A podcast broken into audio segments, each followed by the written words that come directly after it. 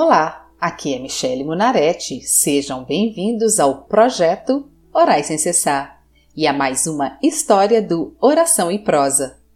Vamos orar e depois prosear. Senhor, hoje eu venho lhe dizer que estou com uma confusão de sentimentos dentro de mim. Um dia lhe digo que eu não vejo saída e parece que as orações não surtem efeito.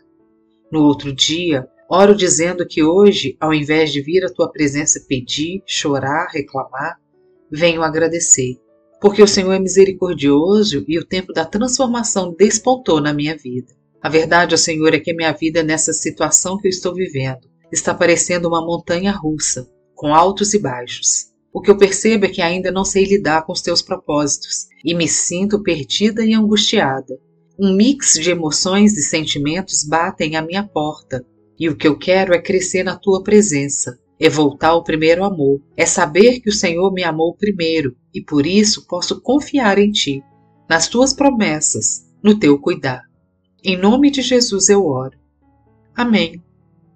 Terminei a prosa passada falando da transformação que o Senhor começou no meu casamento. Digo começou porque um bom vinho precisa de anos para chegar a ser uma boa safra. A fermentação do vinho pode durar desde alguns dias até várias semanas. Isso também depende da quantidade de açúcar presente no mosto e as condições climáticas às quais o mosto é submetido. Os vinhos tintos de qualidade chegam entre 10 e 15 anos. Já os vinhos de guarda de safras especiais podem ultrapassar os 50 anos para maturação.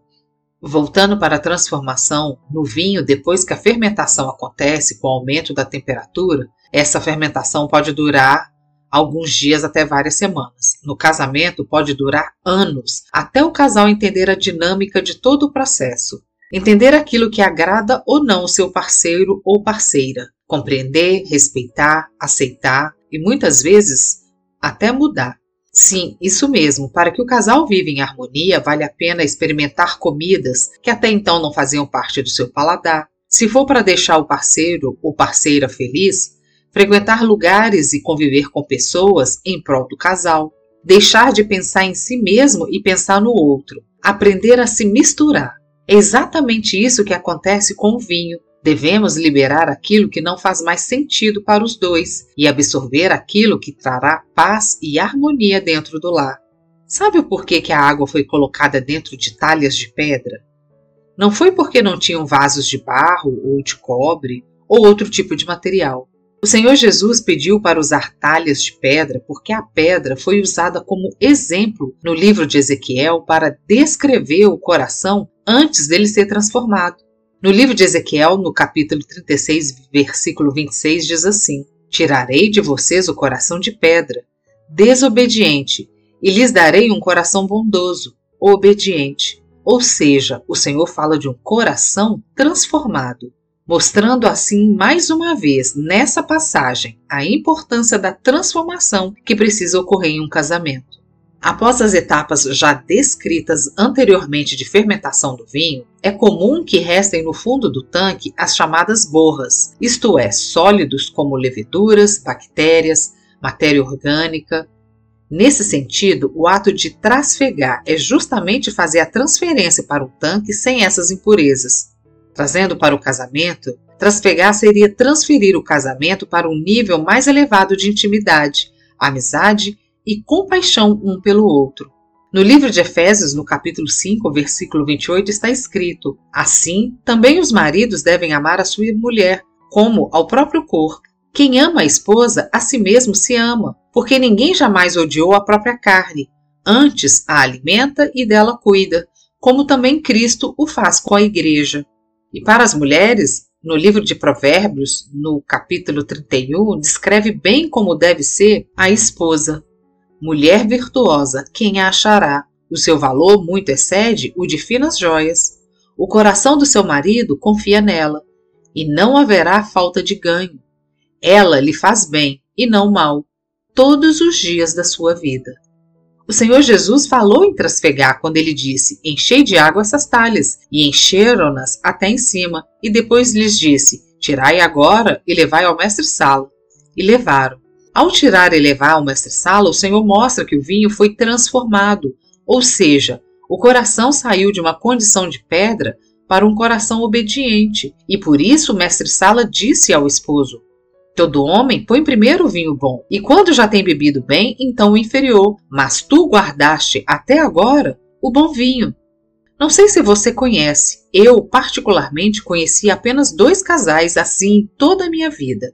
Sabe quando o casal se mistura tanto um com o outro que depois de muitos anos de casados, esses casais não sabem mais viver sem o outro? Não falo de casais como os meus avós, que foram duas águas apodrecendo juntas.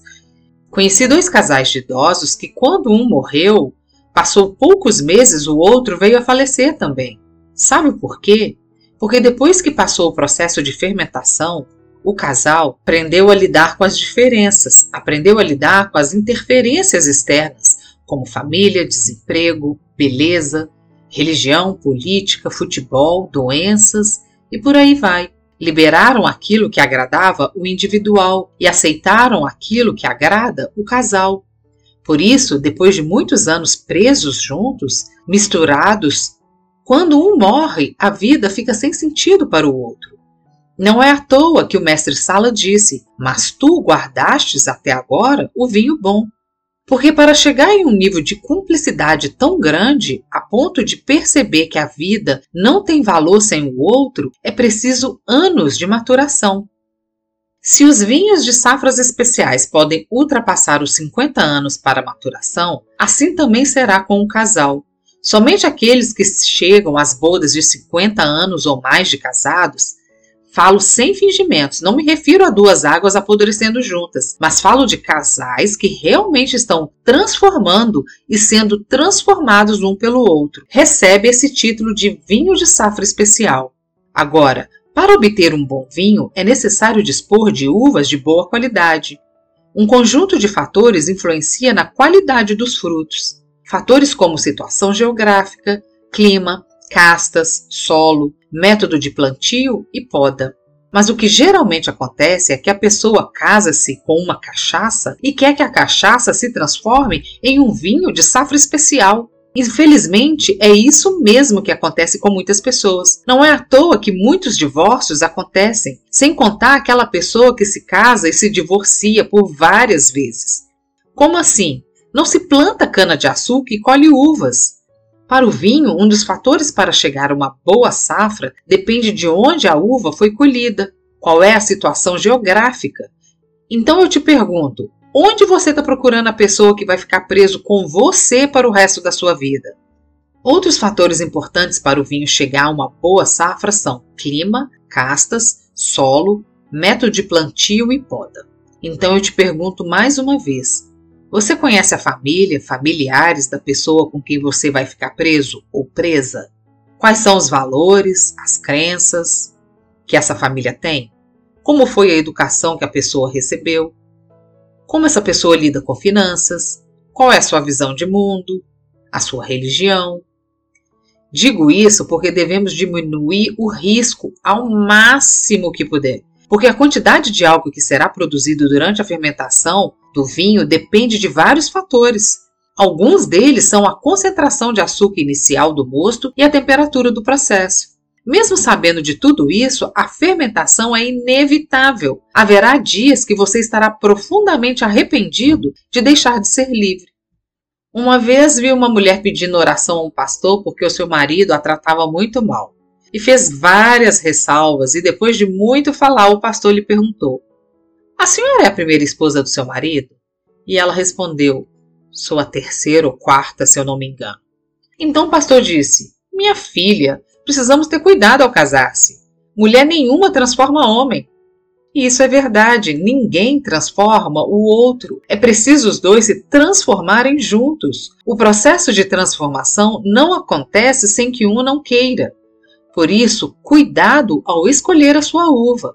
Cachaça é álcool puro, desce amarga e nunca se transforma. Entendeu por que o Senhor precisa estar nas nossas bodas desde a concepção dela? Orar, perguntar a Deus é imprescindível se a pessoa escolhida por nós é de fato a pessoa também escolhida por Ele. Vou falar agora um pouco da composição do vinho, que é formado por 85 a 90% de água, de 7 a 24% de álcool, de 1 a 8% de ácidos, de 1 a 15% de açúcares, sais minerais e orgânicos, compostos fenólicos, aldeídos, éteres e glicerina. A maior quantidade de substância no vinho é a água, que durante todo o processo é acrescentado os outros componentes para transformar aquilo que era sem gosto, sem cor e sem cheiro em um vinho de safra especial, com uma boa coloração, um cheiro agradável e um gosto que agrada o paladar de quem o possui. Para terminar, quero dizer que a transformação não é sobre quem preenche os nossos vazios, mas sobre quem sabe criar dentro de nós o seu espaço. Por hoje é só. Acompanhe as próximas histórias do Oração e Prosa. Sejam bem-vindos e acompanhem às segundas e quintas-feiras o projeto Orais sem cessar. Se você quer fazer um pedido de oração ou ter acesso a todas as orações escritas e aos episódios gravados, siga a página do Projeto Orais sem cessar no Facebook ou entre no site www www.projetoraissemcessar.com. Te vejo lá!